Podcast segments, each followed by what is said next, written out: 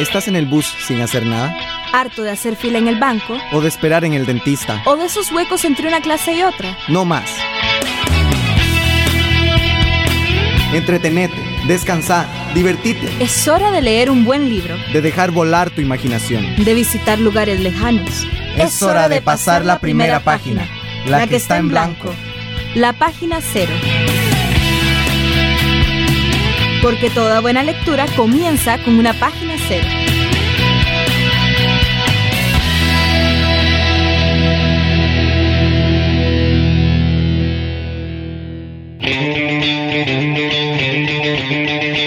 Hola, bienvenidos chicos y chicas. Estamos aquí en el, programa una vez más de Página Cero. ¿Cómo estás, Ángela?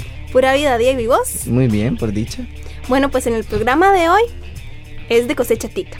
Así que hablamos de literatura nacional. Ahora sí, venimos a cumplir una promesa desde hace tiempo, que es que en el programa de julio les hablamos de lectura alternativa. Cuando les hablamos de ese tema, les sugerimos la novela gráfica como una forma alternativa de leer, de acercarse a, nuevas historias, a nuevos personajes, a tramas muy bien construidas y a todo un mundo gráfico que tiene como, wow, ¿verdad? Un gran escenario ahí detrás. Así que tenemos aquí a dos invitados especiales. Ellos son Catherine Lobo y Sergio Acuña del colectivo costarricense Sarpe Comic. Hola, ¿cómo están? Eh, todo bien, gracias. Saludos. bueno, pues sí, les estábamos diciendo que es que la novela gráfica, o al menos esa es como nuestra, nuestra posición, la idea es que lleguen Catherine y Sergio a, corregirnos o a, que, o a que den también sus puntos de vista, es que la novela gráfica necesita los mismos ingredientes de la novela tradicional. Necesita trama, personajes, sucesos y tienen que ser buenos. Pero además tiene otro ingrediente que es lo que le hace la novela gráfica y es, valga la redundancia, el arte gráfico. Entonces, nosotros decimos que en ocasiones el artista de novela gráfica es un doble artista. Artista doble. Exactamente. Entonces, eso es lo que tenemos para hoy. Vamos a hacer una pequeña pausa y ya venimos con la primera parte del programa. Un viaje largo en el bus. Entretenete, mata el tiempo. Saca el libro, viví la aventura que el viaje en el bus se te hará corto con una buena lectura.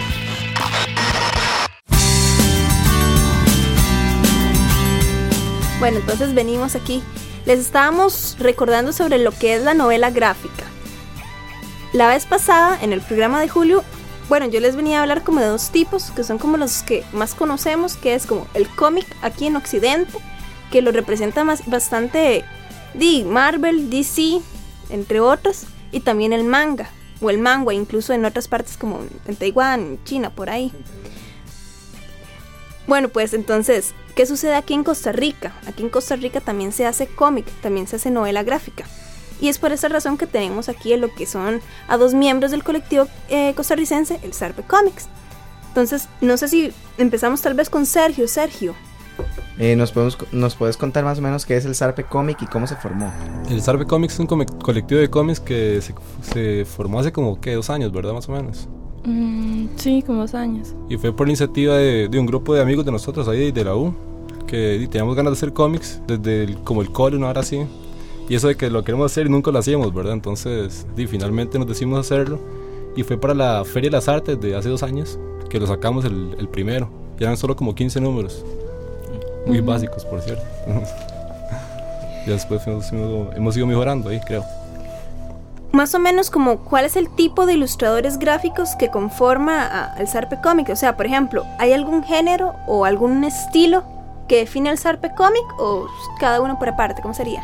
Eh, yo creo, digamos, que lo que caracteriza al Sarpe Comics no es bien la variedad, digamos. Como que cada artista este, tiene su propio estilo y y como su género personal, digámoslo así. Como todos este, fuimos estudiantes de artes plásticas, entonces cada uno tuvo sus gustos, digamos, sus inclinaciones. Entonces yo creo que hay de todo, yo creo que eso es como lo que lo caracteriza y algo que es muy rico, digamos. Sí, incluso se puede ver que a lo largo de los cómics, cada artista o cada, cada miembro del SARPE va cambiando estilos o usa diferentes estilos o, o sea, se, presta para que uno experimente. Exacto. Yo tenía una pregunta, ¿de dónde salió el nombre Sarpe? eso fue una noche loca porque decimos, "Ma, hay que poner el nombre del o sea, ¿qué, ¿qué le vamos a poner? Entonces surgieron un montón de nombres. Yo propuse el zarpe porque, porque me dio gracia, ¿verdad? Y sonaba tico. Y también habían propuesto ahí Grupo Sanate. Entonces un choque ahí, porque al principio se llamaba. Decidimos que fuera el Zarpe, pero entonces se quedó como colectivo el Zarpe. Pero el, grupo se quedó como Grupo Sanate. Porque a la- o sea, éramos como dos bandas ahí. Ya, ya al final, para la segunda revista, se, se quedó completamente el Zarpe, el Zarpe Comics. Y ya fue para la tercera revista que ya definimos el logo definitivo. Y nos contaron que también habían estudiado artes plásticas, y más o menos dónde y si se dedican a alguna otra cosa, aparte del zarpe. Este, bueno, estudiamos en la Universidad de Costa Rica, ¿verdad? La mayoría somos de diseño gráfico y hay, hay un compañero de, que es de pintura, ¿verdad? Y... mm, Sí, la mayoría somos de diseño gráfico, todos. Y Ah, de sí. pintura, sí, colado. Otra cosa que noté, son muy jóvenes. Son súper jóvenes. Bueno, yo aquí los veo y los veo súper jóvenes. Eh, tal vez como, ¿cuál es el, el miembro de mayor edad y el, y el más joven? Yo creo que el más viejo soy yo. Tengo 25, Y yo pero, soy la pero no joven. parezco. No, no, no. no, porque me parece interesante de que, bueno, pues sí, pensemos, digamos, es un poco inverosímil pensar en personas un poquito mayores eh, metiéndose ya aquí como en Costa Rica haciendo que sea cómic. No es anormal en otras partes, pero tal vez de repente uno lo piensa aquí a Costa Rica y uno dice, esto es como más juvenil, pero también me llama mucho la atención y el interés que ustedes demostraron para llegar a formar un colectivo de cómic en Costa Rica. Sí, eh, bueno, más que todo fue eso, las ganas de hacer algo. Pero igual en Costa Rica se da mucho, hay, muchos colectivos, pero más que todo, yo he visto muchos de manga, pero se han dado igual Neosaga, Kados, bueno, ya, cómics que ya han tenido su trayectoria antes. Ahorita yo no sé si, si están saliendo o no. Ahorita yo lo que, lo que veo que más sale es como fotocopia. Bueno, la revista Fotocopia, que ahora es Ultra Comics. Y sí.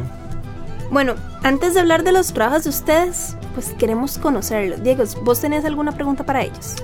Mm, y si se dedican a alguna otra cosa aparte del colectivo. Y cada uno, bueno, somos diseñadores y el otro es pintor, ¿verdad? Y también ilustradores, de- nos dedicamos también a hacer diseños de camisetas, diseños de, no sé, libros, cosas así. Si ustedes leen, si en caso de que leen, ¿qué género o qué autor prefieren leer? mm, a ver, a ver. Bueno, a mí me gusta leer. Vamos a ver. Autor. Catherine lee Paco y Lola. que más le gusta. De toda la colección. No sé, bueno, a mí me gusta Fedor. eh, me gusta como ese tipo de. de sí, de, de novela como. mm, Sí, como, como muy centrada en los personajes, en lo que viven, en lo que sienten, digamos. ¿Y vos, Ah. Sergio? Yo, di, yo novela, novela casi no leo. Empecé a leer La Señor de los Anillos porque mi tío es un fiebre de eso. pero no, no, no leí tanto. Realmente lo que leo más son como cómics por internet. O mangas también. Y Katherine, ahora que hablaste primero vos, ¿qué, qué es la muerte de Celine y de qué se trata? Este, bueno, es, nos- digamos, el zarpe se mueve por, por temas, digamos, cada, bueno, los, los que hemos hecho hasta ahora, pensamos cambiarlo para un futuro, pero hasta ahora, cada edición, digamos, es temática. Entonces salió una, una como un tema diferente que es, es el zarpe light a la que pertenece, ¿verdad? Ese, ese cómic. Entonces, este, el tema era un poco como light era como decir una ironía, porque son temas fuertes, ¿verdad? Es lo, totalmente lo contrario. Entonces, entonces, bueno, en mi caso, eh, yo quise to- toca- tocar como la historia de, de una sicaria, digamos, bueno, en- como es muy corto, son muy pocas páginas, no se termina de explicar la historia, pero es como una sicaria, ¿verdad? Que va recordando sucesos de su vida mientras va a ir a cometer, ¿verdad? Un asesinato. Y, y finalmente, ¿verdad? Ella eh, llega a la conclusión de que el hecho por el cual, ¿verdad? Ella podido hacer todo eso y por el cual no la han logrado nadie matar a pesar de todos los crímenes, es que ella en realidad ya está muerta, ¿verdad? Porque ella no... es una muerte como interior, digamos. Ella no le teme a la muerte, no le, importa matar, digamos. Entonces, bueno, por ahí va la, la historia. Lo interesante es que la muerte de Celine, el cómic en sí, es como de gatos. O sea, son- Ah, o sí. sea, me, me gusta. Los personajes son como. gatos a dos piernas, ¿verdad? Es, co- es como interesante y está color. ¿De dónde te vino como la idea? O sea, ¿por qué gatos y por qué no personas? Eh, bueno, a mí me gustan mucho los gatos, primero que todo. Entonces en todos mis cómics hasta ahora siempre meto gatos en, en alguna parte de la historia. Y también porque, bueno, yo no, yo no soy muy amante de la violencia, digamos, entonces, pero como el tema tenía que ser violento, entonces yo sentí que poner animales era un poco alejarse un poco más de lo violento que hubiera sido la muerte, por ejemplo, de bebés en la escena de, de cuando mueren los gatitos. Sí, yo era como gatitos, ¿por qué? Sí, entonces, sí, por ese lado, por eso los gatos. Y bueno, en cuanto al color, es sí, como es una experimentación, como decíamos, entonces quise esta vez eh, pintar con acuarela. Hace mucho que no pintábamos manual, entonces, por ese lado. Y vos, Sergio, más o menos contanos de tu historia. em, ¿Qué fue lo que le hizo darse cuenta que quería escribir cómics? Mm, y darme cuenta desde siempre. Uno ve las fábulas ahí, uno dice, ah, qué chido dibujar. Entonces ya, ya comienza a dibujar y ya se da cuenta que existe el cómic, entonces uno comienza a experimentar ahí. Mi historia en el Sarpe Light es más que todo de un chofer de bus que, nunca tiene una vida como vida, ¿verdad? Siempre ha vivido ahí como sin vivir. Por las calles. Sí, sí, el más es un chofer de bus, entonces vive, la- él nada más protege el chofer, el bus de él y no sé qué, y ve lo que pasa en los buses y ya nada más. Ya después se da cuenta, y al final como que sí puede vivir y tiene unas aventuras ahí, pero es diferente. El estilo que vos utilizás en, en ese cómic. En este cómic pinté con tinta y, le di tonos de grises con acuarela también. Ve que también no tenía tiempo de usar a manual. Bueno, no, siempre pinto con manual, con tinta. Ok, esta es una pregunta para los dos. ¿Cuáles son los artistas que los inspiraron? Eh, bueno, en el caso de Sergio me está diciendo que él desde pequeñito quería eh, hacer cómic, pero ¿cuáles son los artistas que tal vez de repente los inspiraron ustedes o han influido, mejor dicho, en el estilo de tanto de las historias como el dibujo de ustedes dos? Primero tal vez Katherine. Ujú. Bueno, yo siento que, como dice Sergio, es como una. Las mayores influencias son como en la infancia, digamos, cuando uno ve las fábulas y todo esto. Entonces hubo una época, yo me acuerdo que había muchas fábulas, bueno, como de manga, yo me recuerdo, bueno, anime, que eran de, no sé, Sailor Moon y los caballeros de Zodiaco. Dragon Ball. Dragon Ball y todas esas series animadas, digamos, o los X-Men y todo eso, ¿verdad? Entonces series animadas me influenciaron a uno y, así fue como yo empecé a dibujar, digamos, copiando los personajes. Este, yo no tuve mucho contacto con el cómic ni con el manga, casi, pero, pero sí, siempre me gustó mucho escribir y me gustó mucho dibujar. Entonces luego cuando ya este, supe que se podían combinar, digamos, entonces fui feliz. pero, pero sí, y ya luego en la universidad tuve otras, o en el colegio también tuve otras como influencias como de pintores o cosas que me interesaban, o, formas de ver una mancha o de hacer trazos, no sé. Pero siento que de cierta manera el estilo de cada uno, bueno, en- yo en lo personal fue como muy independiente, como que no intenté copiar a un artista o, o verme muy influenciada por uno, sino como que mismo gusto, a veces agarraba cosas de que veía, de cualquier cosa, hasta de un anuncio, de la televisión, de, un- una ilustración de un libro, de cualquier cosa uno va agarrando. Y vos, Sergio, tal vez no necesariamente un escritor, tal vez no necesariamente un pintor, tal vez algo de tu vida o, o algo que de alguna manera influyó en, en vos como artista. Como que parecido a Catherine también, uno ve de todo, o sea, generalmente lo que lo inquieta a uno es lo que lo motiva a hacer las cosas a uno. Y, di, como eh, generalmente la, la infancia era como la tele y todo eso, ya después entrar, entrar- al entrar a artes uno se da cuenta de un montón de artistas y cosas así. Entonces uno se inquieta más y comienza a crear más cosas. Entonces como que ahí vienen la- las ganas de hacer las cosas y buscar, no sé, nuevos estilos y cosas, y experimentar más que todo. Pero así como un alguien definitivo que dijera yo quiero ser como ese o copiar algo así, como que no, no, no, no ha habido. Es como un montón de gente, más bien. De todo un poco. Bueno, entonces, que dicha que ya pudimos conversar so- sobre ustedes, ahora vamos a irnos a hablar como del SARP en general, pero vamos a ir a hacer la pequeña pausa y ya volvemos. Tuviste un día largo y cansado hoy. Tranquila, relájate, olvida el día duro. Saca el libro, viví la aventura. Para antes de irse a dormir, nada como una buena lectura.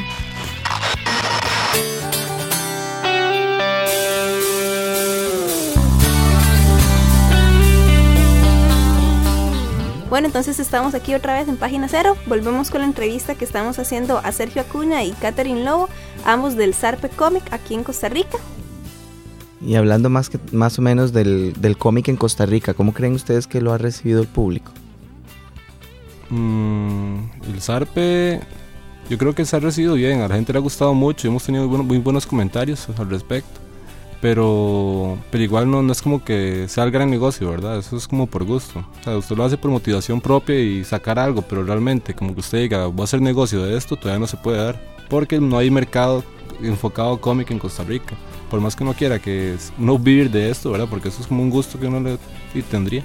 No se puede porque no, no hay mercado para esto. Bueno, hablando de que no hay mercado para el cómic, entonces, ¿qué tipo de actividades realiza el agrupamiento de ustedes para incentivar lo que es la lectura de la novela gráfica, como para llamar la atención de la gente?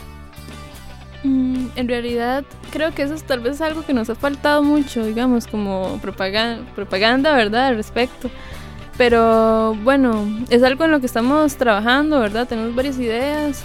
Pero bueno, por el momento lo que hacemos es que, este, bueno, tenemos el Facebook, ahí subimos imágenes, ¿verdad? De cada uno y la gente comenta y...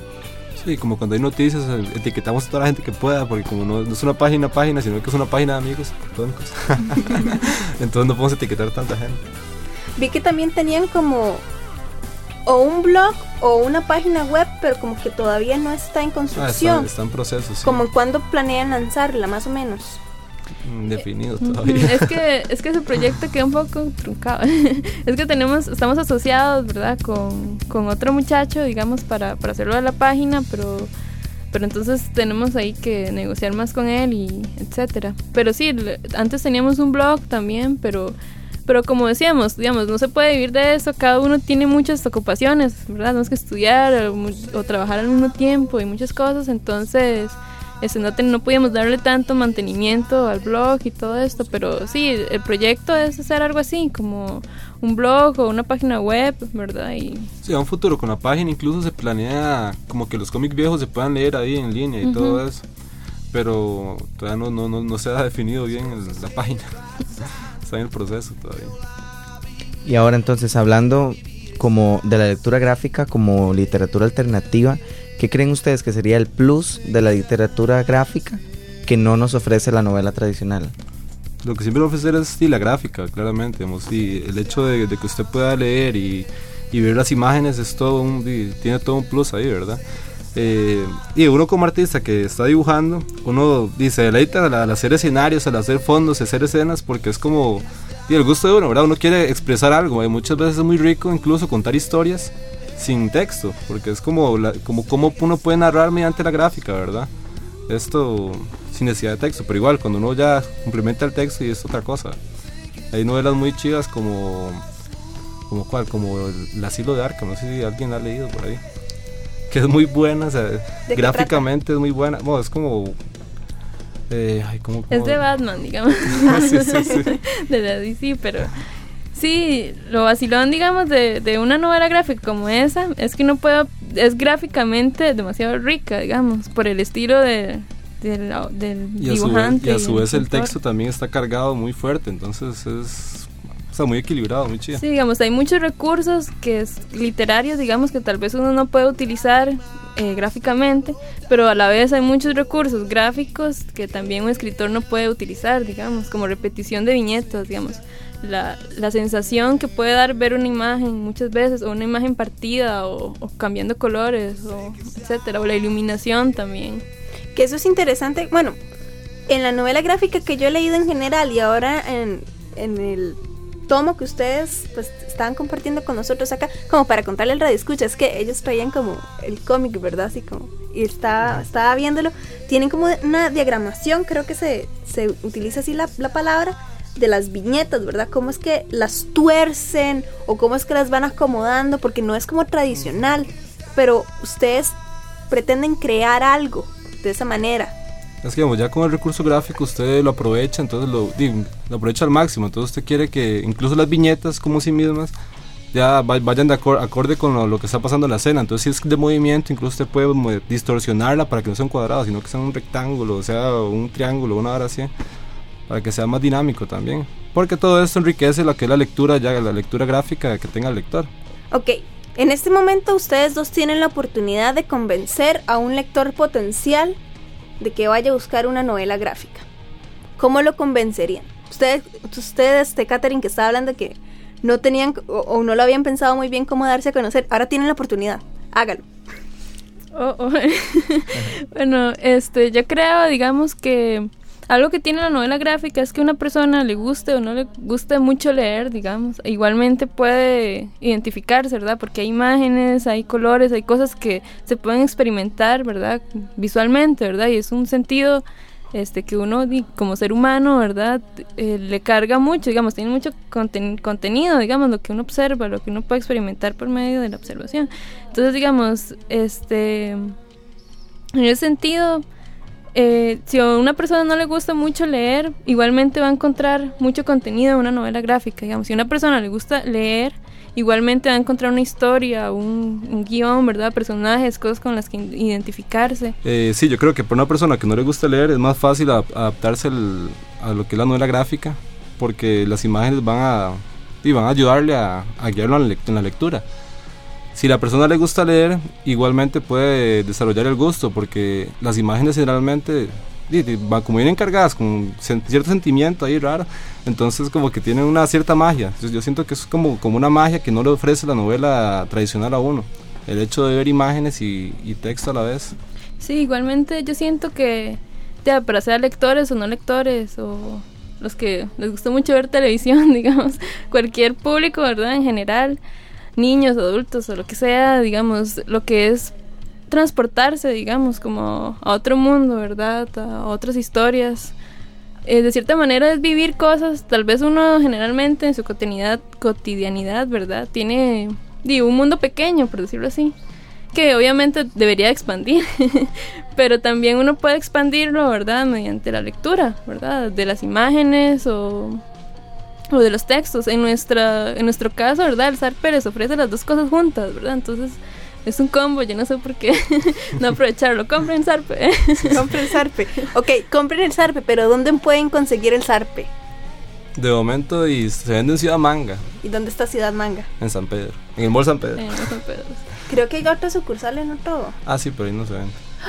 Bueno, entonces el San José. encontrar, eh, También está en la bodega de artes plásticas, está en una un centro de impresión que se llama Interprint, que está en la calle de la Amargura. Pero ya no hay ahorita. Bueno, para cuando hayan. Ahorita solo hay en Ciudad Manga, pero en futuras ediciones, digamos. ¿Cómo consiguieron ustedes el enlace con Ciudad Manga como para poder vender el material de ustedes ahí? Porque, ok, un pequeño paréntesis como para ubicar este al radio escucha, ¿verdad? Ciudad Manga es una tienda en donde venden como y figuritas de acción y, y- mantas de, de anime y de manga. Y el manga es como una de las, un tipo de novela gráfica japonesa. Ahí venden muchísimo manga y es muy bueno. O sea, excelentes eh, escritores, diseñadores gráficos, los mangakas, ¿verdad? ¿Cómo consiguieron ustedes posicionar su material que de repente... mm, bueno, es un colectivo que en realidad es como muy nuevo, dos años en realidad es poco tiempo. ¿Cómo lograron consolidarse ustedes como para ir incluso a Ciudad Manga y poder poner ahí su material a disposición del público? Eh, yo siento que la, mayormente es como llegar y hablar y, mos- y mostrar el material, ¿verdad?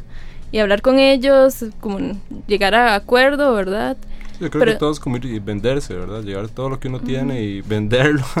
Sí, así insto, Sí, sí. digamos, a personas que les gusta dibujar y hacer un cómic o hacer manga, ¿verdad? Etcétera. Que no es tan difícil, digamos, este, hacerlo, ¿verdad? Todo es, este, de salir y, y no tener miedo, digamos, a ofrecer lo que uno hace. Sí, de hecho el, el punto ahí es como hablar, o sea, porque las personas no se mueven, pero es porque no hablan, porque si usted si uno habla con la gente se da cuenta que son accesibles, ¿verdad? Todo es accesible. Incluso digamos, al principio el SARPE se movió porque, por un patrocinio que tenemos con Interprint. Y también todo fue hablando. De hecho, se sigue moviendo por eso. Los patrocinan mucho y casi, casi que la mitad del cómic ellos. Y es un muy buen cómic. En realidad, el material con el que está impreso. Ah, sí, digamos, sí, no hay fotocopia, digamos, Ah, sino sí, ellos sí, todo, todo es es impreso, impresión. todo es impreso así. y eso también fue como decíamos, hablando. Yo creo que sí, lo, lo que hace falta es como si a una persona le gusta, ¿verdad? Tener ese empuje. Pero aunque, porque uno por sí mismo tal vez no pueda, porque no hay, una mu- no hay mucho, como se llama, mucho mercado, digamos. Ocupa uno como un patrocinio, una ayuda, ¿verdad? Bueno, están empezando y nada más es cuestión de seguir adelante. para ¿Y no, grandes. no hay alguna posibilidad de que las personas puedan conseguirlo eh, contactándose personalmente con ustedes o por encargo? Sí, nosotros estamos pensando tal vez que si las personas están interesadas se les podría dar un, un- en formato tal vez de PDF en disco para que fuera más accesible. Porque Sí. el ya le- el, el hecho de imprimir ya implica otro proceso, porque es imprimir, la guillotinada, el- el Ujú. armar los, en sí los cómics. Entonces, generalmente cuando se hacen todo el paquete del cómic, no, de, de los cómics que sacamos, y lo hacen todo junto, ¿verdad? Entonces es más fácil, pero ya si uno quiere sacar un cómic por separado, es más el costo para uno porque no tiene el respaldo del patrocinio, no tiene el respaldo de los otros beneficios que tal vez tiene el hecho de sacar en cómics en conjunto, ¿verdad? Sacar grandes cantidades. Ujú. Ese cómic en conjunto que ustedes sacaron fue como para conmemorar algo, para celebrar al- a- alguna otra actividad, como el... ¿Qué es lo que hacen aquí en Costa Rica? El cómic El Comic party. Party. Ujú. Vamos, pero si- generalmente se piensa sacar cómics para los festivales, porque ahí es como cuando más, cuando más, llega más gente, ¿verdad?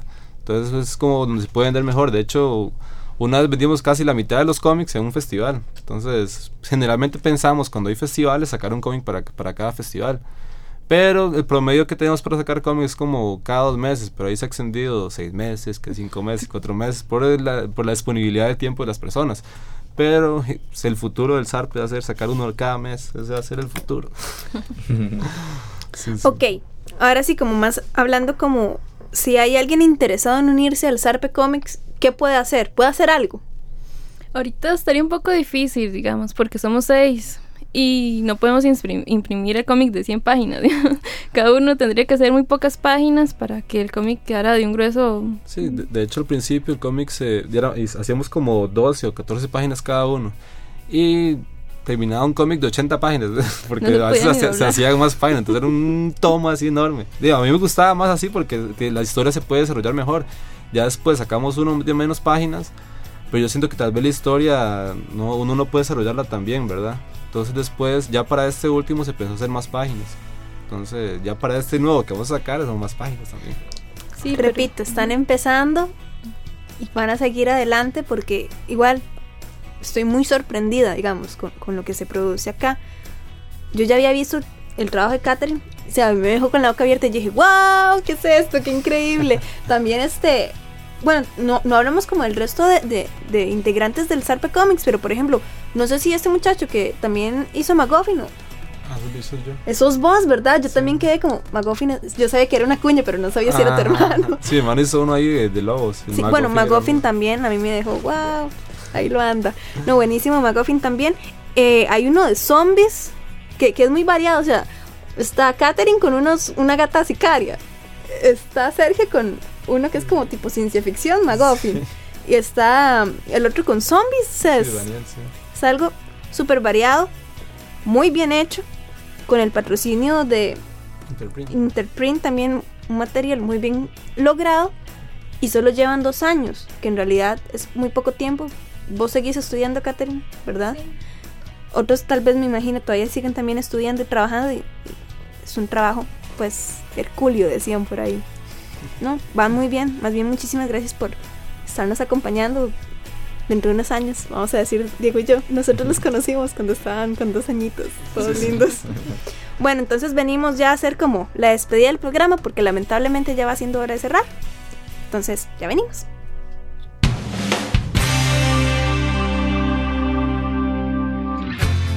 Bueno, ya estamos de vuelta para despedir el programa. Muchísimas gracias, Catherine. Muchísimas gracias, Sergio y Ángela, por haber estado. Y a mí, por supuesto. Claro que sí. Y a Luis Paulino por A ayudarnos. Ve, a, a Diego nunca se le olvida darle las gracias a Luis Paulino. Bueno, ¿qué tenemos para el próximo programa? Para el próximo programa estamos viendo adapta- adaptaciones audiovisuales con literatura erótica. Sí, así es. Vamos a tener un programa de literatura erótica. Entonces, para que lo estén esperando, ya saben, cualquier duda, cualquier sugerencia, tenemos nuestro contacto. Que es pg0.blogspot.com. pg0.gmail.com. Tenemos el Twitter. Que es pg0. Y tenemos el Facebook, que es página cero. Página cero. Entonces ahí estamos para que nos vayan a acosar, nos vayan a perseguir. Ahí estamos, ahí estamos para ustedes. Entonces muchísimas gracias, re reiterarles el Zarpe Comic con Catherine Lobo y con Sergio Acuña. Si quieren conseguir el cómic, vayan a Ciudad Manga y eso queda en el Mall San Pedro en el primer piso. Entonces, de momento eso sería todo. Se despiden una vez más de ustedes, Ángel Arias y Diego Rojas. Eh, Lobo. Y Sergio Acuña. Bye, chao. Chao. Chao. El programa ya se acabó. Pero la aventura apenas comienza. ¿Estás en el bus? Pues saca un libro. Haciendo fila, saca un libro. Anda, hacelo. Vos sabés qué querés. Porque ya pasaste la primera página, la que estaba en blanco. La, página cero. Sintoniza Página Cero por Radio Farolito. Y no te olvides de visitar el blog pg0.blogspot.com para más información. También puedes comunicar tus dudas y sugerencias a pg0.gmail.com. Y recordá, toda buena lectura comienza con una página cero. Producción: Ángela Arias Molina. Grabación y edición: Luis Paulino Salas. Radio Farolito, Centro Cultural de España, San José, Costa Rica 2011.